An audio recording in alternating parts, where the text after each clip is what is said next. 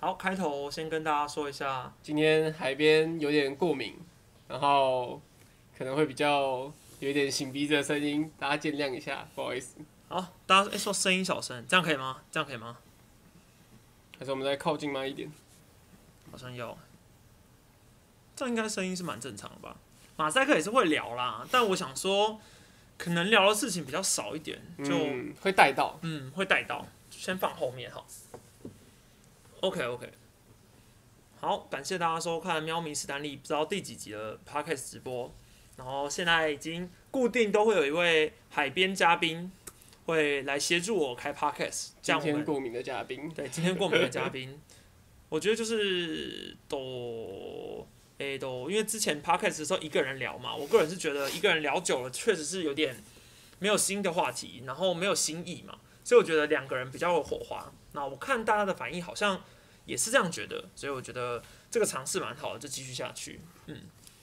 好啊，大家也要记得支持一下海边哈，海边最最后有一个最近已经有推出一些新的影片内容了。嗯，大家要注意看啊、好怎么称呼右边的小帅哥？海边，海边，你好，你好，海边婷婷，你好，你好，你好，嗨嗨，好，那我们赶快进入第一个主题哈。第一个主题，我们现在讲一下五夺。好。海边怎么看五夺呢？那从二零一五年伍德刚加入，一开始他在兄弟队嘛，那时候他一直都是一个胜多败少的球员，嗯，呃，投手他都表现的很不错。然后到二零一八年他转去富邦的时候，我就觉得自己觉得很可惜，以那时候的角度来看，嗯就觉得兄弟失去一位非常棒的羊头。那也确实，二零一八年的时候他。他那时候是胜投王，嗯那一季打完胜投王第十十四胜，然后胜投王。对，那可是到后两年之后，可能受到弹力球影响，可能受到呃年纪增长，嗯，那他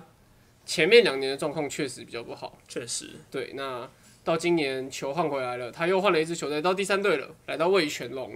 然后一开始中继他表现的也不错，到后来因为布里汉回呃去韩职嘛，先去韩职，对，对，那到魏权之后来转任先发，他也表现得非常好。嗯，那除了跟弹力球有关的话，因为他本来就不是一个三阵型的投手，它是一个滚地球型吧？对，没错，那他就是放开去给对手打。嗯之前弹力球呢，他就被打比较远，被打比较好，然后防御暴涨。可是今年他敢投进去，然后我觉得这是一个相乘相辅的效果。你一开始投进去了，效果是好的，你就越来越敢投进去。那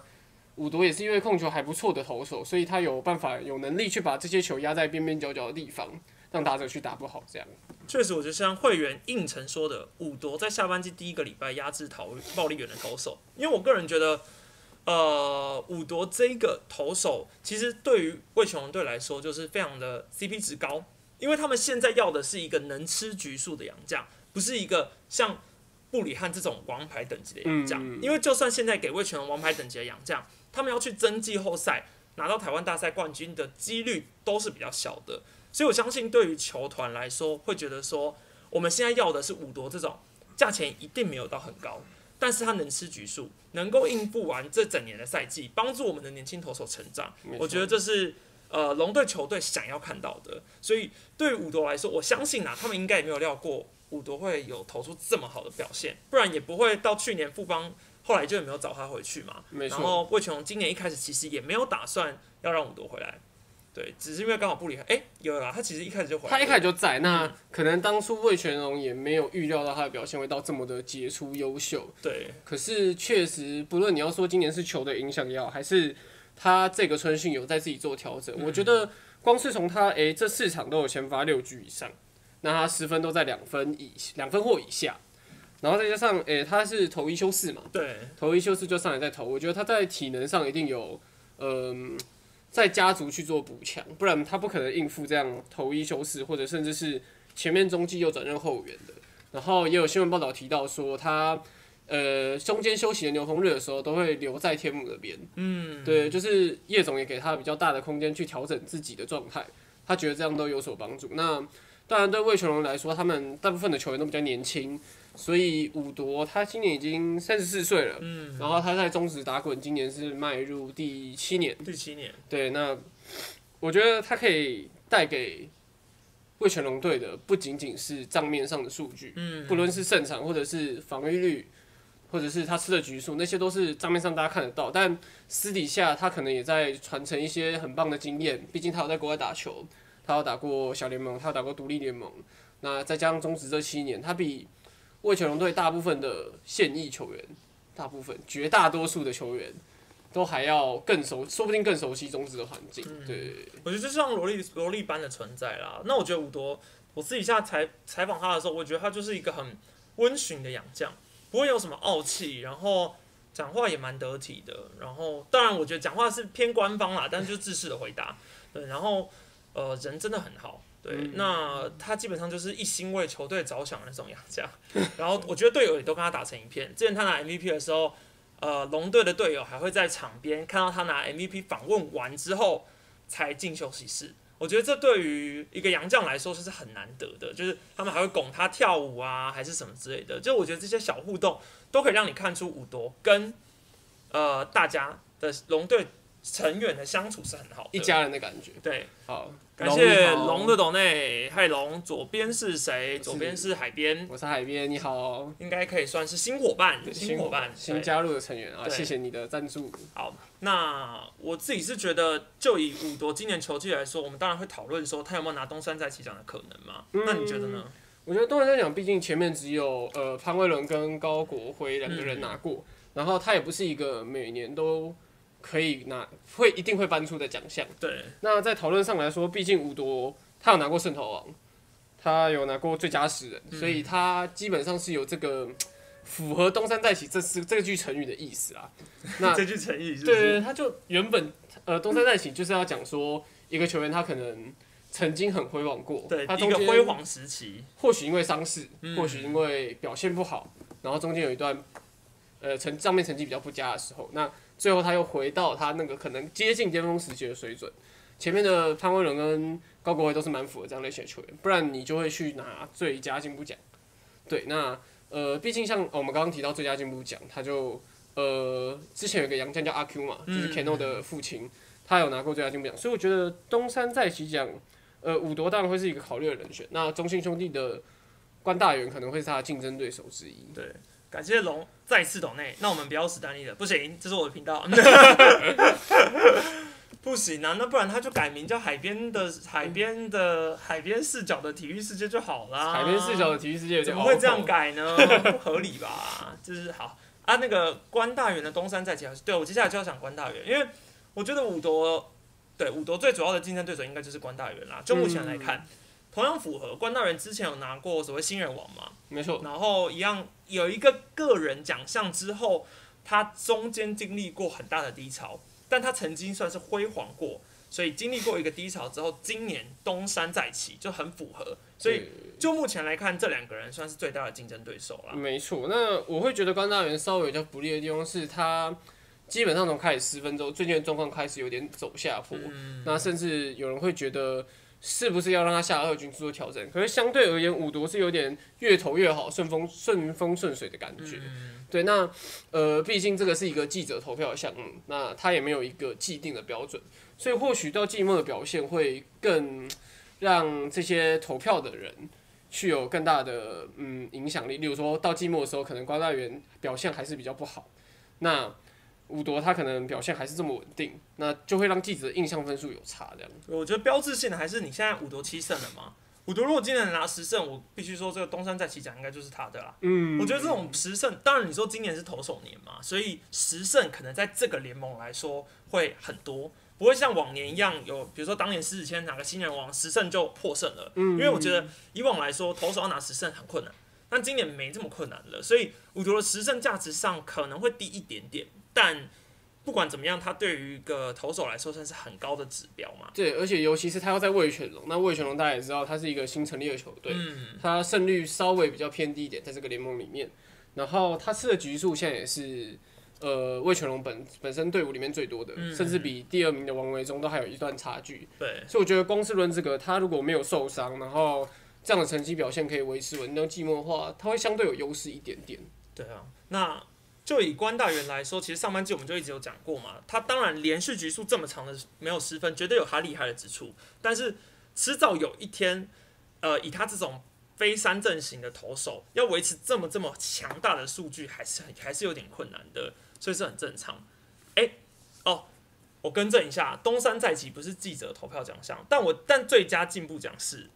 对，刚刚最佳口误进步奖是对，哎、这更正一下，所以呃，东山再起的呃概念有点不一样，算是联盟直接提设出来的，就是之前是潘威伦，后来是高国辉，嗯，所以对于今年来说，联盟会选哪一个当东山再起？但我必须说，联盟也是人嘛，没错，对，就是看他们怎么选。看他们心里的那个比较偏向五夺还是关大元。那关大元还有一个稍微比较劣势的地方是，毕竟他都是在我们说他是转运手嘛，嗯所以，他可能都是在球队落后比分比较大的情况下才会上场。那他账面上的呃，大家看得到那些数据，例如说中继成功，就会比较数字比较偏少一点，这也是他相对不利的地方。确实。好了，我我是觉得五五朵这样表现下去就是他了啦。好那我们看，接下来我们聊聊检查球棒这件事。这部分我们海边做了很多功课，我们把现场交给他。那好，我们这个站上其实有一个卡特有写过这个检查球棒的文章，嗯那我们这边就先讲当时林奕全的那时候，那时候前面才被呃陈冠宇才被高国林打一次全垒打嘛，然后林奕全又敲出他个人生涯两百轰，嗯然后接下来就是检查球棒的时候啊检来查了，球棒的时候来，嗯那呃这边想先问史丹利，你觉得张华俊总教练那时候上来他可能是有什么样的想法吗？我觉得最简单，他想要检查球棒，第一一定是想要稳定一下投手的心情嘛，因为其实第一局接连被打了两，也不算接连啦，就是中间有出夹着出局，但是他是两支全垒打，所以某种程度上来说，你也可以把它视为拐气，而且正好就总教练过往就已经有过拐气的举动，去年他曾经也检查过，在手杀投球的时哦候，我记得林是佑颖对有检查过林佑颖的球棒，所以这一招不算是他第一次使用出不来的是新招了， 但我个人觉得，对于总教练来说，这是很正常的一件事。总教练都希望帮助自己的球队赢球嘛，别嗯对，别的评论你就不用去看，能带出怎么样的战绩，对总教练来说才是最重要的。没所以错他当下这个举动，检查球棒，那联盟允许他检，就是允许他可以提出这个要求，所以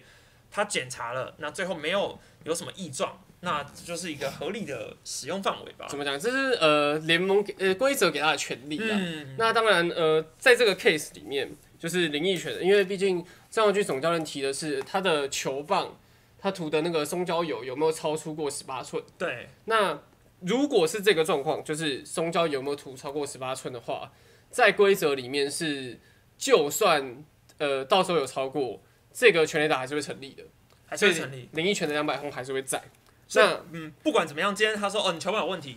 没有，没有，就是呃，球棒的问题有分几个部分。嗯，那光是如果你现在是提这个松胶油有没有抹超过十八寸的部分的话，这个案例底下你的打席是成立的。所以如果你是在打完之后才去 argue 说，诶，你的松胶油是不是涂超过十八寸了？嗯，那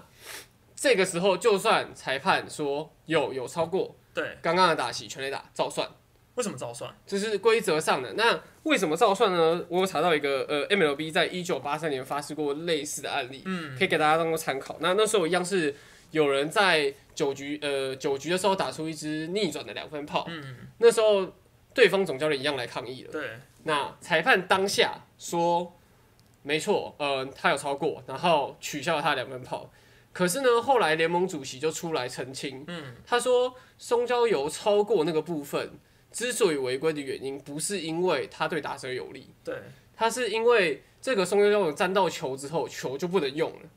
所以很浪费钱，就是怕麻烦它是经济效益问题，哦，不然就用一颗换一颗。哦，就每个人都这样检查，我的球要一直换，一直换，一直换。没错，那他担心球上面沾到松胶油，到时候会有影响。嗯，所以就要换掉。那所以光是这个问题下的话，松胶油是只会影响到击球，不会影响到它的击球距离或品质，哦，所以打者就算打了松胶的球，可能也不会比较好。嗯，嗯、所以他就那个打席还是可以照算。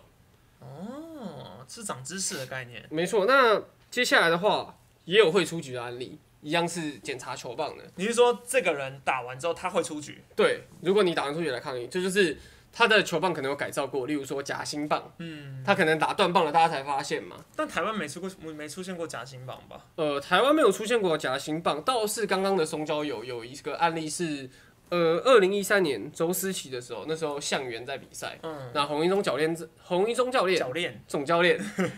在周思齐上场打击开始前他就抗议了，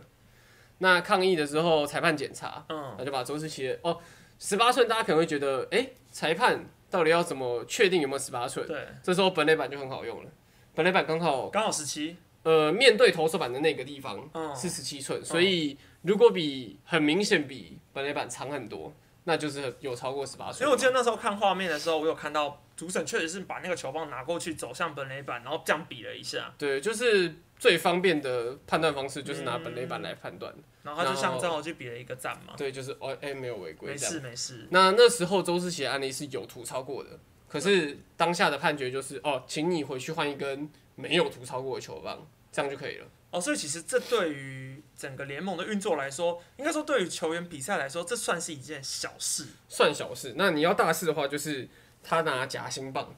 或者是他改造球棒，这算是一个很大的事情，然后就哦你说把会里被面变成铝棒就是了，把里面变好成像两金看几会做的啊事。乌龙派出所看待的，哎 大家小时候的回忆。那夹心棒、中华职棒比较没有这样的东西，哦那倒是我平常比较常看美国职棒的话，以前有一个呃打过六百轰的重炮 Sammy Sosa， 嗯，他就曾经发生过夹心棒的事件。这那个当我有然印象。这个很多啦，嗯，那反正那时候的夹心棒 Sammy Sosa 自己是说。他不小心把练习的球棒带上去了、哦，啊！联盟官方这边去啊你检相查信吗他有的十六支球棒，嗯，哎、全数合格过关，那大家也就哦，因为它本身的球棒其他都不是夹心棒，，对对对，那检查完发现不是，可是可是官方最后还是禁赛他七场，为什么？因为你还是拿了夹心棒去打击啦，可是我不小心把练习拿上来，那是你的 说法。好那反正重点是打了被发现，总是还是有点处罚，对以要啊儆效负尤。责任、啊，对对，对，那那时候是被禁赛七场。最后那关于球棒还有一个事情，嗯，就是你只能用联盟官方有认证过的球棒厂商来比赛。哦，你是说要合作厂商吗？啊还也说不一定是合作，嗯就是每次开打前，那联盟这边会跟你说，哎、我们有什么球棒是可以用，嗯那不在这个里面的就不能用。嗯这个的话，中华职棒也有一次有发生，是陈家驹在二零一九年的时候，他在二军比赛，哦，中华之邦也有发生，对对对，只有目前好像是只有一次这样。就是在二军的时候，陈家俊的球棒不符合，对，那之后是就被联盟判定说，哎、真的不符合。然后这个规则下，你除了要被驱逐出场，还要罚五万块钱。哦，他是因为一个球棒赔五万，可是他也要被驱逐出场，对对对对对。哦，然后我们的小峰小康嗯方康，所以说联盟会公告，对对业对余比赛也是这样。没错没错。对，我觉得球棒这个算是要长一下知识，因为其实平常遇到的案例不多并啦。不多啦。啊对，只是我觉得，呃，多数的球迷当下会提出这么大的反弹质疑，有一些原因。第一个提出质疑的人是郑豪旭总教练，毕竟不是第一次这样子。再加上我觉得郑豪旭总教练在现在的风头上不会被大家狂推。就你懂吗？嗯就是我觉得郑豪俊总教练比较偏现在比较没有人员的总教练。我不是说他不好，我只是说，呃，如果你以 PT 的评价来说，他确实是一直被一直被带着负面评价讨论嗯讨论比较高的人。对，那对于这件事来说，是他提出来的。可能如果今天是洪总提出来的，人家就会说，哎呀，老奸巨猾，哦，有经验。洪总就是不一样。嗯，对，哎龙猫提出来，龙猫可能会，大家可能会说，呃，好丢脸，怎么就不要这样子，什么之类的。那当然，另外一个大家会之所以会给出这样的评价的原因，是因为这是在林奕泉生涯两百红的时候，嗯，对于他来说是非常非常重要的一个里程碑。那在这个当下，你去提出这个挑战，就算你赛后你说你真的不知道好了，对，但你当下的时候变成全部人的重点不是放在林奕泉，而是放在球棒到底有没哎有他违球棒规有这没有问件事题？情？对，那所以这个讨论度其实有些球员打了，你知道打两百支全垒打，这大概是有些人一生很不容易啊绝对达不到的事情。那他好不容易可以享受这个时刻的时候，焦点却不在他身上，而是在抗议球棒。嗯所以我觉得这也是很多球迷会讨论，会觉得说，哎呀，甚至连有些桃园之下的球迷都不会替自己总总教教练说练话，对，这也是一个原因呐、对，那我自己看那个想法，其实我真的就只是觉得想单纯一点，第一是要赶怪气啊，没错，第二我真的觉得他不知道。我也真的觉得中国局总教练应该不知道那是他的两百。我觉得如果他没有特别去，你就说你没有看转播，你没有去跟进富邦的比赛，或是你对于其他选选你你自己是总教练，你看自己的选手都忙死了，你管。没有空去管人家的生涯记录，甚至都有很多总教练是不知道 自己的生涯记录，自己球员要像我记得之前史奈德总教练的时候，他不是说他不知道彭正明的隐退赛是哪一天吗？没错没对吧错，？还是林慧柱？我忘了，反正我记得他就是也是忘记某一个人的隐退赛是哪，他说我也不知道，所以我觉得这情况是，这是这是对龙猫总教练来说是，你是我是相信他的说法的啦，对，就是想单纯一点的当下的确是只想拐，其他没有去想那么多。毕竟一局刚开始，嗯然后陈冠宇就掉了三分，所以他的确是想帮自己的球员争点，你要讲争气还是你就争说一点时间去冷静对一对对下。对，我觉得这是事实啊。对，没那错至于说大家说两百红这件事嘛，那我们还是不不免要带到林育犬已经算是台湾职棒史上第二个达成两百红的人，为什么不是第一个？第二个达成两百轰还是左打第二个，左打来说第二个，哦左打打来说来说第二个，对，前面有张泰山嘛，嗯林志胜，没他错其实还有一个人，应应该是只有一个吧，我应该没记谢错，家贤，打败谢家贤，但。如果你今天查中华职棒的官网，你是查不到的。这个就比较，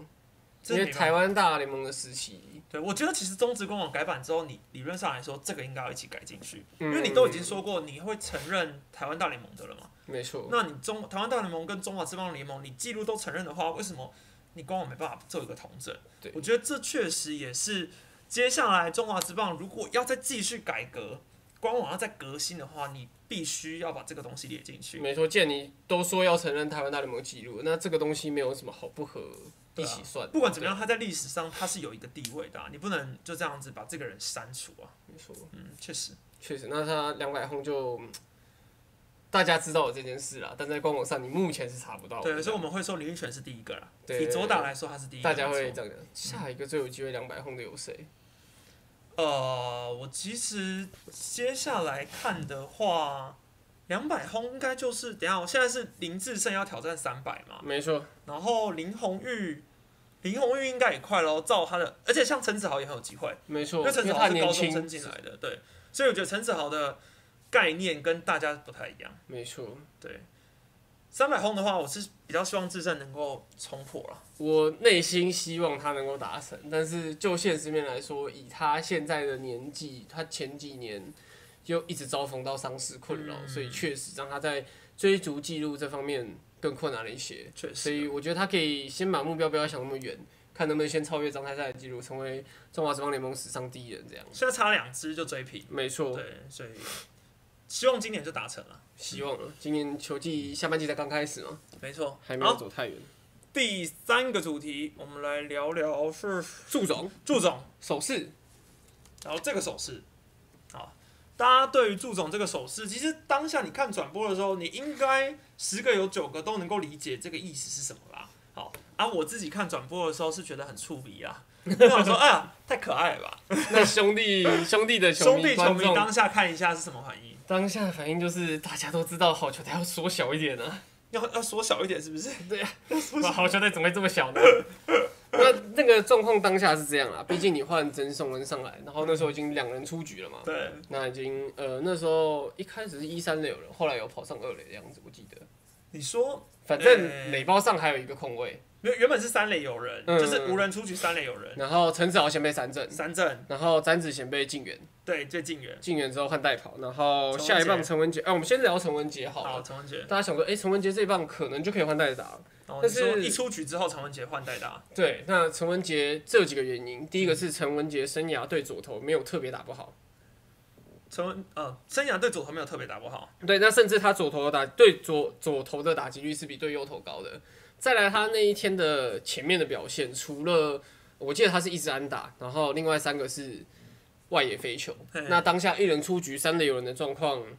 当然一个外野飞球也有机会回来得到，毕竟十二局下了嘛，嗯那就是最后一分有办法得到。所以我觉得啊，陈文杰不换是合理的。那当然他最后被三振了，然后原本是要换姜昆宇，嘿，那祝总决定要把曾换松代换打嗯代换对，那尤其在大家会觉得更可惜是，一开始已经无人出局，三垒有人这一分看起来势在必得。势在必得，而且对手林义祥啊，富邦也没有要换人，对，富邦你要说他没有换了，还是没有人可以换，我也不知道。是放弃这场比赛，哎还是反正就是他没有换，啊，嗯没有对换那看起来是势在必得，而且中信兄弟又这么喜欢点，你到时候真的不行，好感觉也可以强迫取应分。该是换潘志芳上来点啊，呃， 对对 对，大家也都这样想。那反正对，就像观众说的，那前面曾颂文在打前两颗球，嘿，都已经很明显的坏球偏差了，然后你到第三球开始胃口太好，然后连挥了三颗坏球吧。对，很明显，那你总教练都提醒你说，哎、好球带要缩小，好球带要缩小，然后你还这样子的话，就会让人觉得比较可惜。但曾松恩本来就是一个大炮型的打者，三振率本来就高，加上他对球路的识别性真的还没有到那么好，嗯这也是为什么需要他上来一军多吸取经验的原因。你一直把球员留在二军打，那二军的投手为什么上不来一军？有几个原因嘛，他可能呃他需要调整，嗯，他好坏球太明显。然后，或者是他球速不到，或者是他本来实力还不够到一军，这都有可能。那我的意思是，你让曾颂恩一直在二军的话，他面对的就是这些等级的投手，他就会觉得，哎、他的那个等级好像已够了经，是屠杀了。对，那可是你上来一军面对到更厉害的，那还有各队的洋将的时候，你原本在二军训练出来的那个强度就会不够用。这也是为什么我们说哦，你在二军打完还是要回来一军的原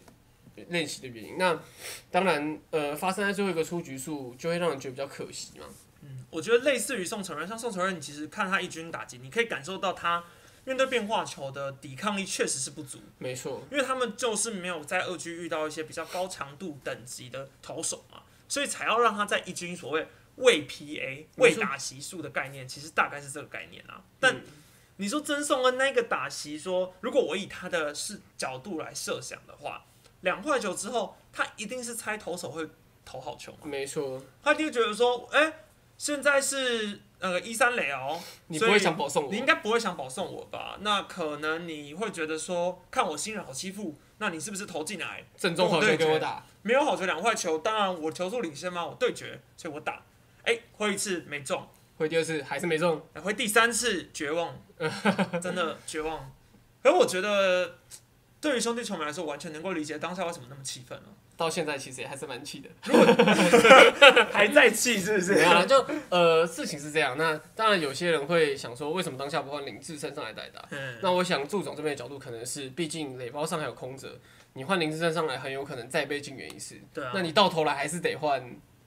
要么是让原本的打者打，不然就是换曾颂文。那不如先换曾颂文上来，他被保送之后，哎、两个人出局满垒，没得保送了，到时候把林志胜换上来，可以一棒定江山这种感觉。我觉得就以他那个打席来说，当然曾颂恩这这个打席，其实在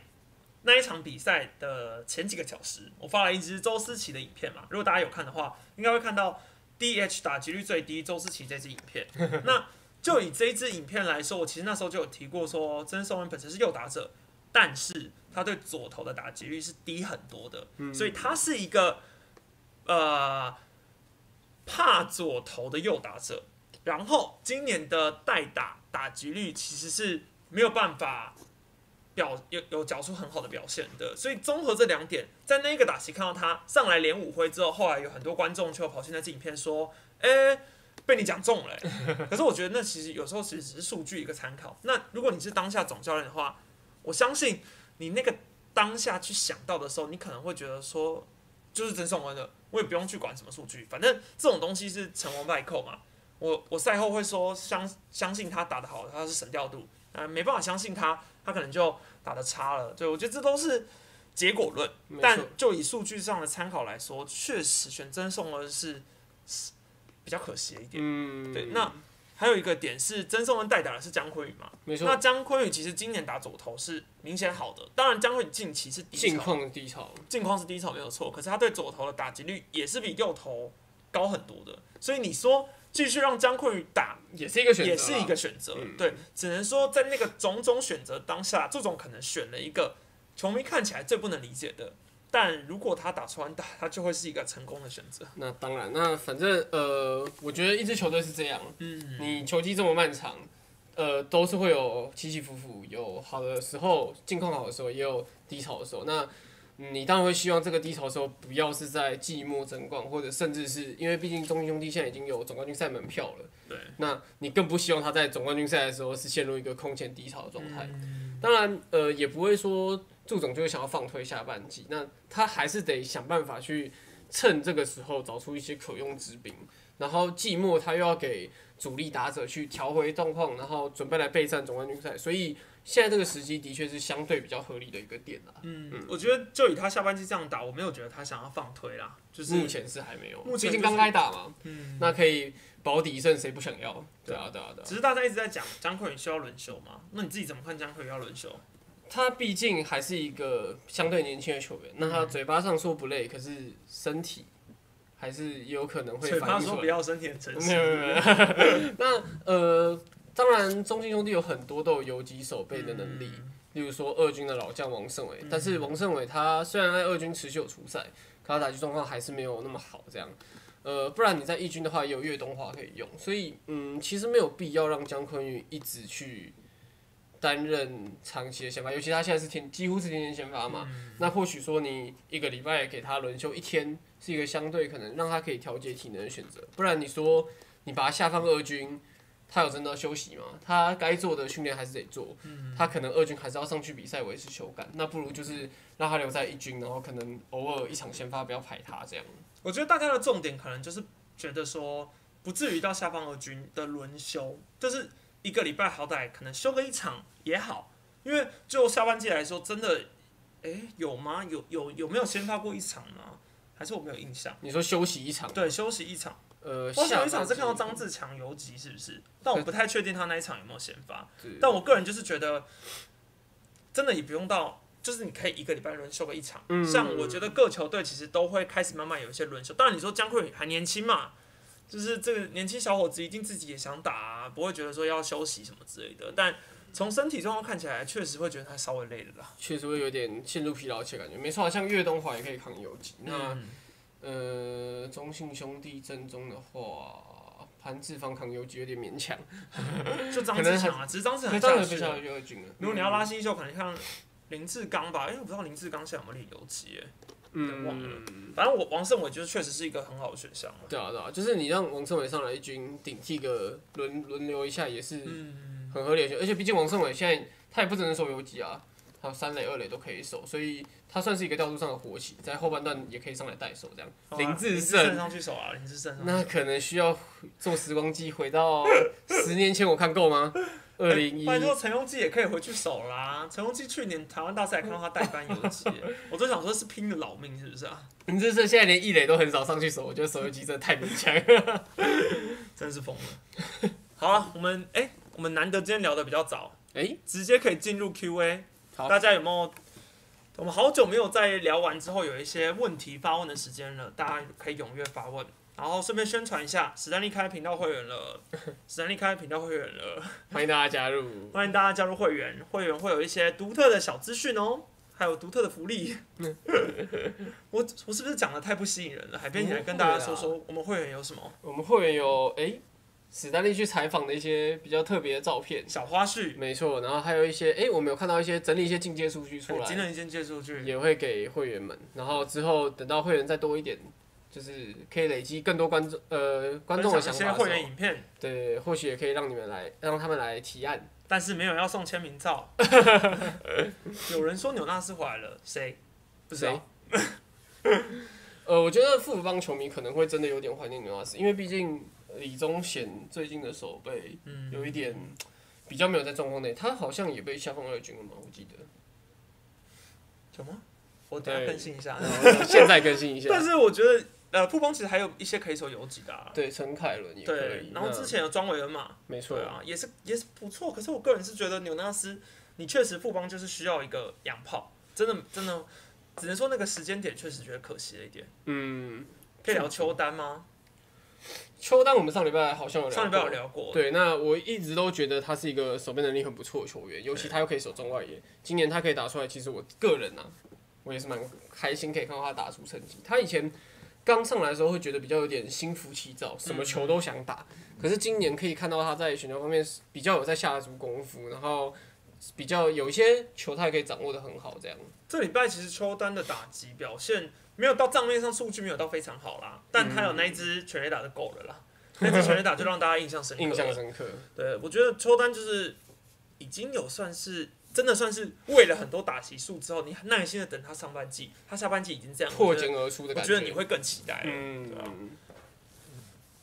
但你说陈诚会回来，林会回二垒吗？我觉得不会啦，我我大胆预测不会，我觉得今年不会，我觉得就是这个球，球季，我觉得很难哦、好啊，但是陈晨威回来的话，你还是要帮陈晨威找一个守备位置。对啊，所以如果他要去卡中外野，林立好像你也只能往二垒回去嘛。没错，但我觉得他中外野真的守的还不错、欸、上礼拜也有一些很多 nice play，我个人是觉得，我觉得外野你享受过后，你可能就不会想让他回去了。统一可能比较对我这也很个了解这件事。 觉得狂威的声卡如何哦？哎、其实我觉得他的声卡很棒哎、我那天看那场比赛，但因为狂威的影片我之前有出过狂威的介绍，那我觉得狂威很标准的声卡型投手，他声卡球我觉得很重。然后当天其实第一局的时候一直丢声卡的时候，我可以看到狮队左打者其实也都打得不好完，全没有办法的感觉。球都是往地上在滚。但是第二局他开始用他的滑球，他反而是滑球用的蛮多的。然后他那个变速我真的是没看到 啦。那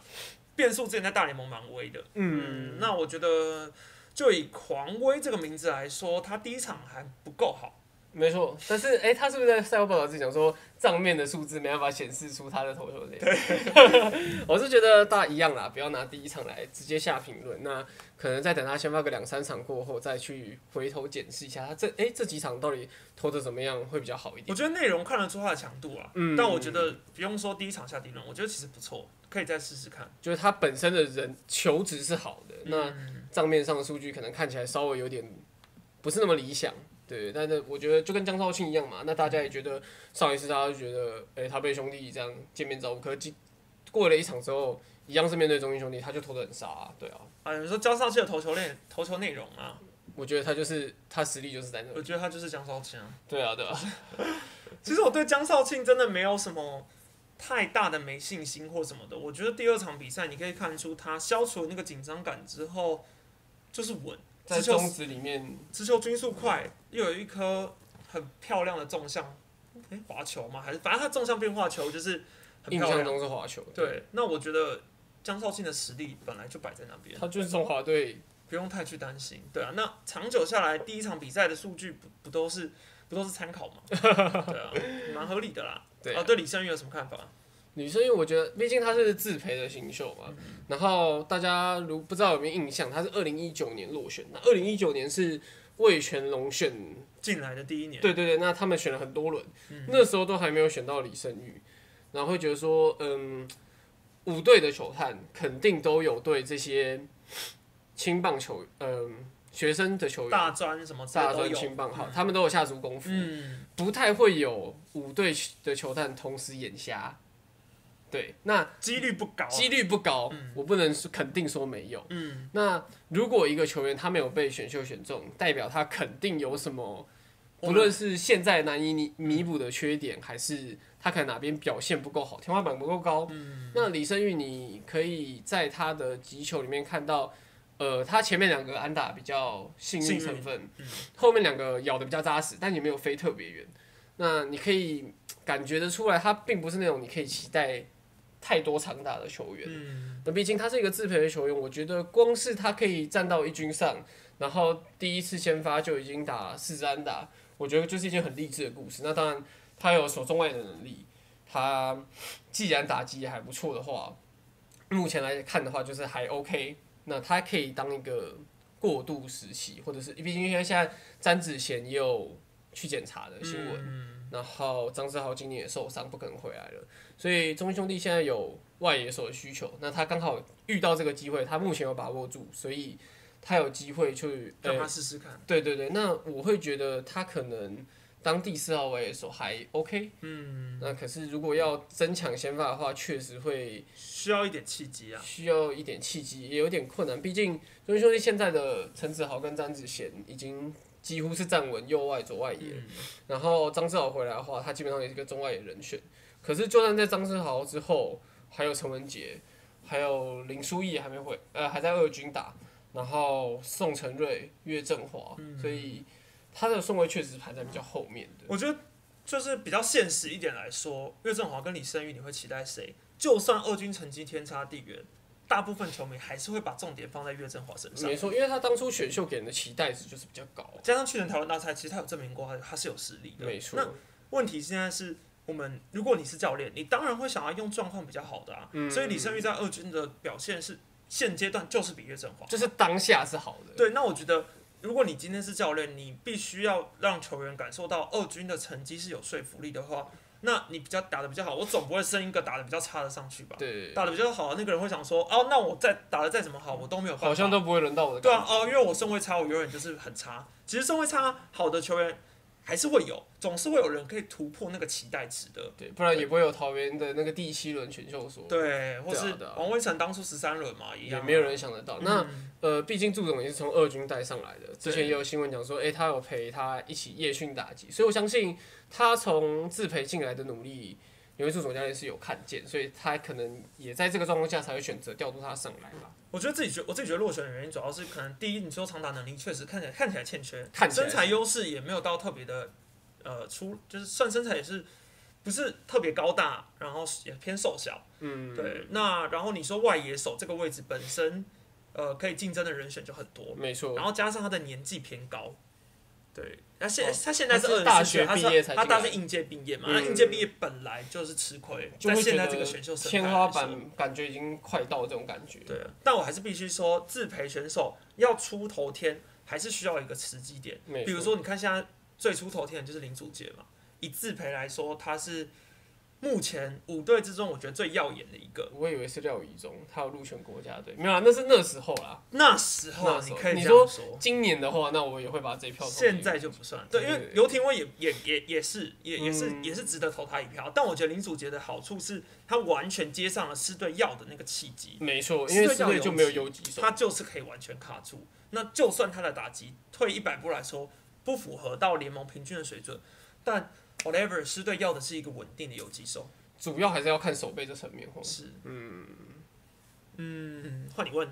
换我问，换你好挑我一个选好一了个。。本来呃狮子圈的新闻是说他家里临时有事吗？嗯，我有问，呃，我后来有去，嗯，就是家里有事，对，嗯所以我觉得就是大家给他一点空间嘛。那我是觉得很可惜啊，因为毕竟他好不前容一易场等的到二这军个表机现其实投的蛮好的，那他，我觉得他很需要赶快的上一军回到，就是让球迷知道他他还在这，他还能投。他还能投，嗯，对，我祝福他。好，史丹利觉得布鲁斯的调度怎么样？都没有让投手连上、欸，好赞！我觉得没有让投手连上这件事，就是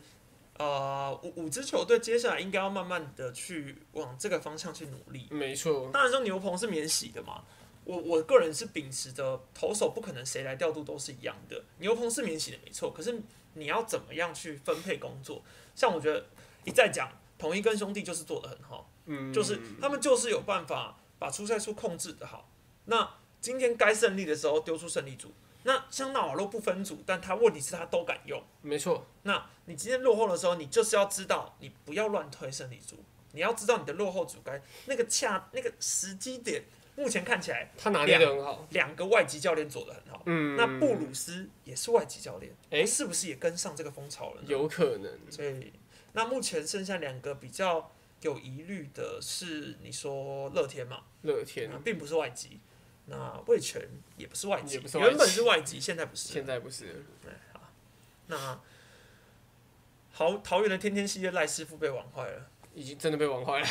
他已经投不太进去了。我觉得，而且桃园被玩坏的好像不止他哦，我就是啊，我觉得桃园的像姐姐下二军了嘛，嗯姐姐一下二军。那呃，那个谁，王耀林，他回来状况感觉也不是调整得那么到嗯王后位林就类似邱浩军啊，没错，对，那我就是觉得这个东西就是，我只能说桃园的牛棚真的会让人比较宿担心一嗯命点就是这样。让人比较担心一点。我今我我觉得现在看来都还是一样，所以我觉得你现在还好，是因为有一个羊头放在牛棚。哦，现在有好进如，果今天没有豪进在牛棚吃局数的话，搞不好会更惨。嗯，但你说如果今天换先发之后，牛棚局数是不是能够减少一点，也是一个可能啊。有道理。可是，呃，如果豪进丢到先发，他有办法吃那么长局数吗？我觉得如果要先发，你就是霸凌爵、欧菲登，然后狂威你吧，说豪进下二军，对，就好进下二局。可是刚刚讲的这三个人要投长，感觉也有点变数啦。欧菲登好像是对啊欧菲登七局了嘛，那霸凌爵现在就是一直在讲说他的伤没事，没事，但是一直没上来，怪怪的、啊，真的不免引人遐想。有人担这就种是有点担心。感觉，嗯，乡长中继很稳，但我觉得乡长就是以就以现在这个状况来说，他能投这么长，到现在还是稳，真的已经很强了啦。尤其他还身在 呃诶、都桃园，嗯，新人王怎么想都是徐若曦，对啊，哦，徐若曦真的好强哦。有人刚刚好像有观众投曾俊乐一票，我觉得曾俊乐但我觉得，嗯，如果曾俊岳拿个救援王，可能可以。但我觉得徐若曦今年给人的那个期待感完全是不同。就算他，你说他如果一直都没拿胜投，那我觉得给曾俊岳的可能性会比较高。因为他但是现在开始已经有渐渐有伸头进账了，但徐若曦真的算是，呃，你你看 K 九值现在是逼近十二，ERI Plus 是全联盟第一吧？我如果没有记错，非常可怕啊、非常可怕。这以本土投手来说，不管今年是不是换球儿，这个他的三振能力摆在那边非常可怕。所以当然你说长局数的压制他能不能 OK 或是怎样，可是其实你这样整季看下来，他其实也默默吃到了规定局数的话，你好像也不能说他是一个不及格啊。对啊，你你其实也会觉得他有符合新人王的资格啊。没错。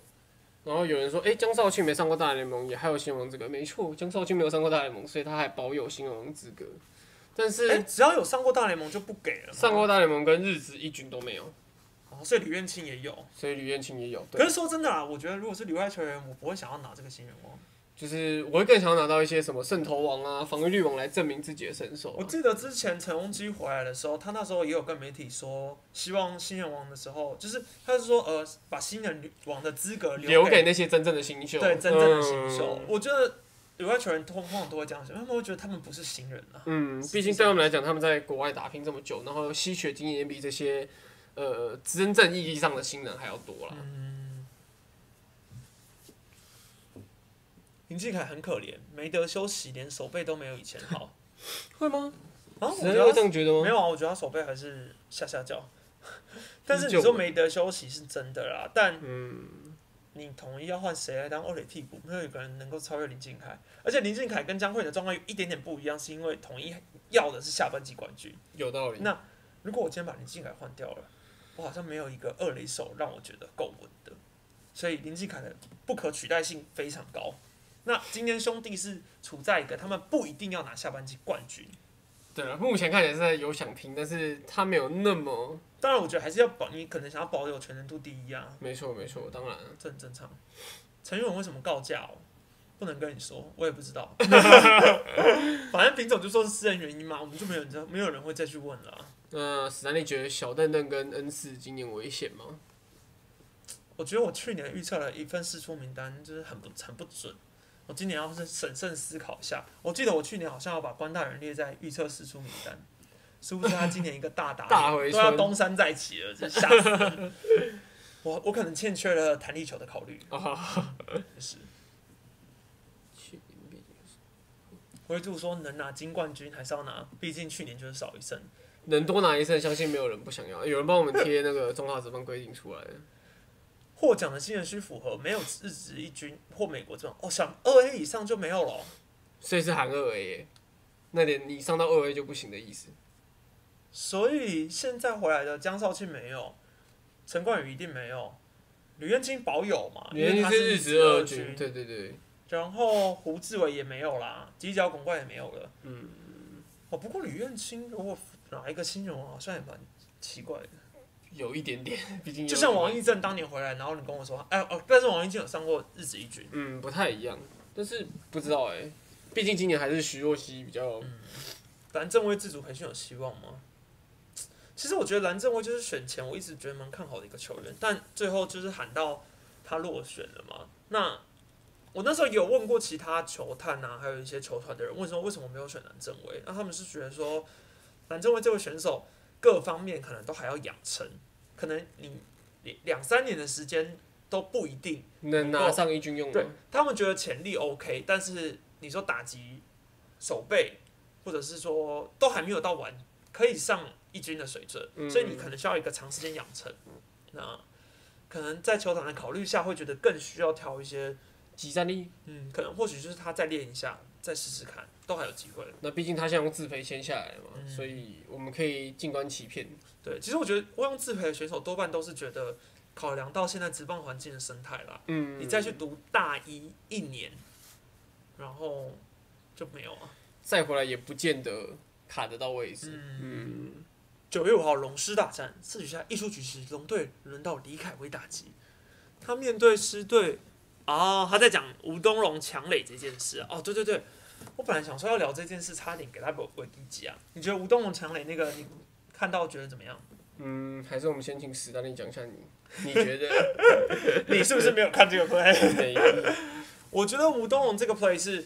我有回去放零点二五倍速看，嗯然后我当下是看到吴东龙的视角，就是一直在盯着林祖杰，没错，他踩着垒包一直盯着林祖杰，然后当下其实主播什么的也都完全没有在，就是大家没有人想过说他会突然跑嘛，没然后错，林祖杰这样拿着球，这样，然后看着本垒的林黛安慢慢的一步一步一步走向前，所以他们可能刚好在聊天，了或是解，在讨论一下战术。嗯，对，那在吴东龙跑的大概第一步或第二步的时候，林祖杰基本上就马上发现了。然后呢，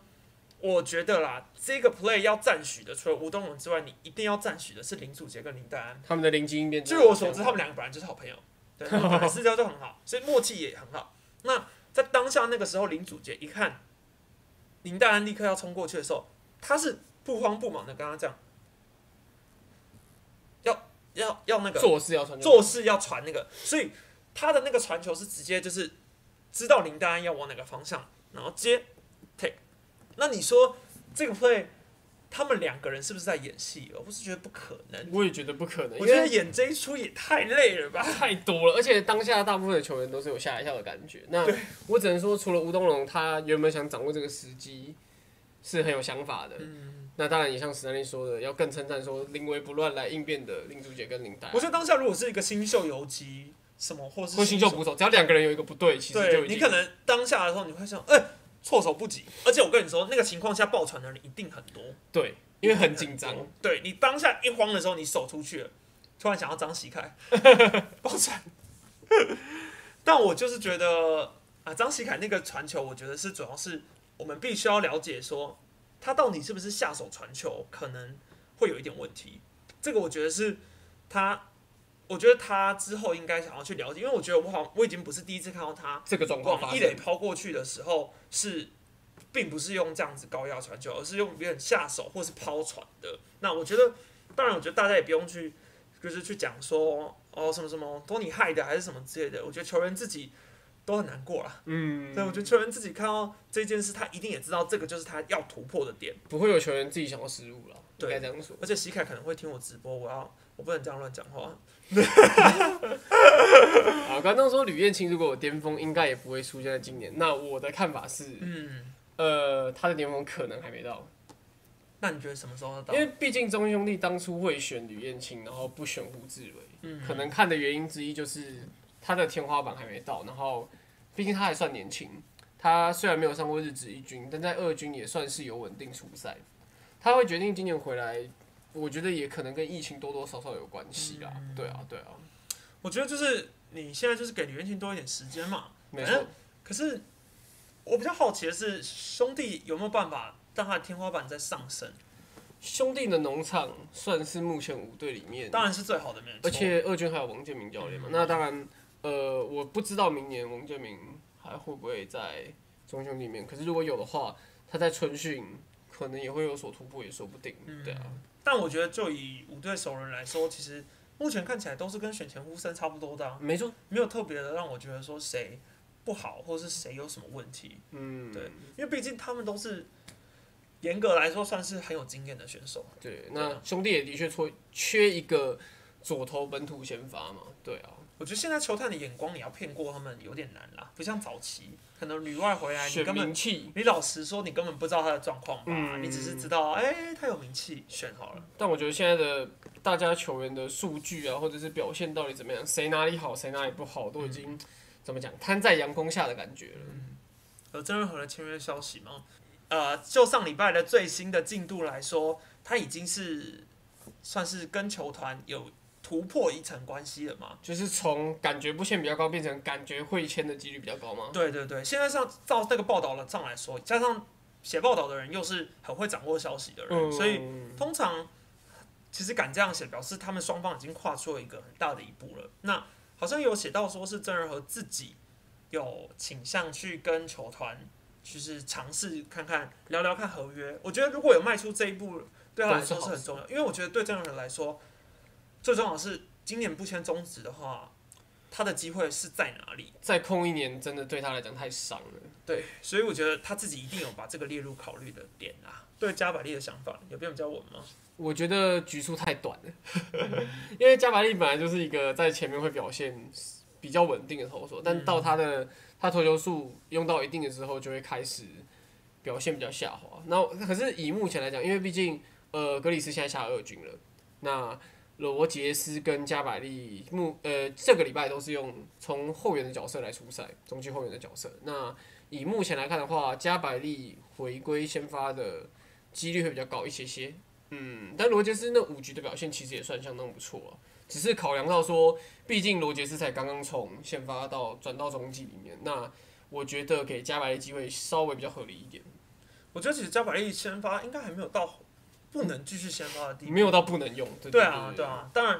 我觉得就是呃，上周兄弟算是很妥善的运用所谓洋将调度的时候，所以嗯去吃完。那再加上吕彦奇嘛，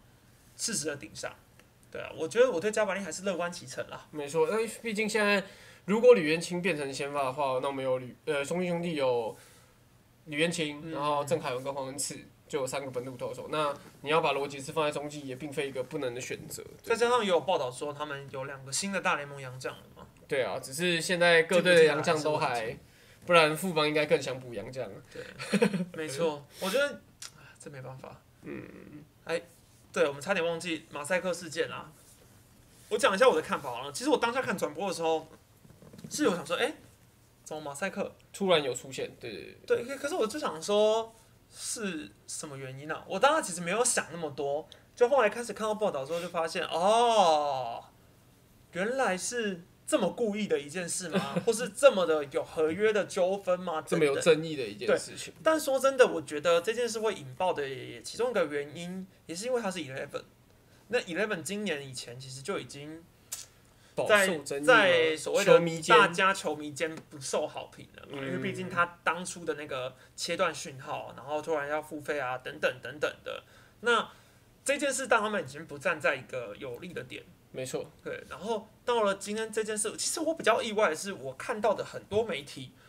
都普遍感觉比较像是站在球团这边。嗯，就是感觉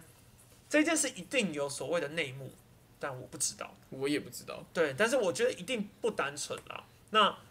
现在最先不好是说他们已经坐下来要谈这件事吗？因为隔天也把那个马赛克撤掉了，那我觉得，呃，隔天的这个反应代表双方都有各退一步，不希望这个事件再继续扩大，那他们到底谈出来的结果是如何，就比较需要交给他们两边自己去做定夺，这样，但很多人讲的也都很有道理啦。今天 Eleven 已经变成是收钱的，嗯嗯所以我今天是付费的，我收到了一个，我看到了一个马赛克的品质，这对观众来说完全是交代不过去的。没错，而且你当下那个时间点突然就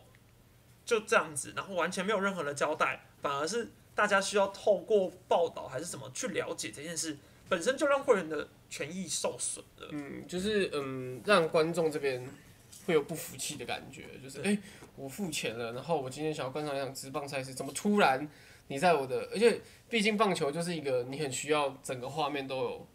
看到，然后你在右上角、左上左下角，那如果今天像球员身上他也有广告，难道你也用马赛克遮住吗？对啊，对啊，就是所以经营会员的权益是很重要的。哦，又讲到会员这个关键字了，会员真的很重要， 这确实是要好好的经营啊。那我们就选最后一个问题，好，最后一个问题，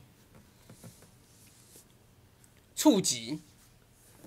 帮爪战九上的触及战是不是认为台湾帮啊？他怎么这么会 cue 我下一支影片的主这题多啊？少人让史丹利来？ 我现在没有啊啦，我现在刚好在找，在收集一些关于今年中华之邦触及的数据。嗯，到时候呢，把它整理成一支影片，跟大家分享。今年到底哪一支球队最爱点？最爱谁点的最 好？谁点的最差？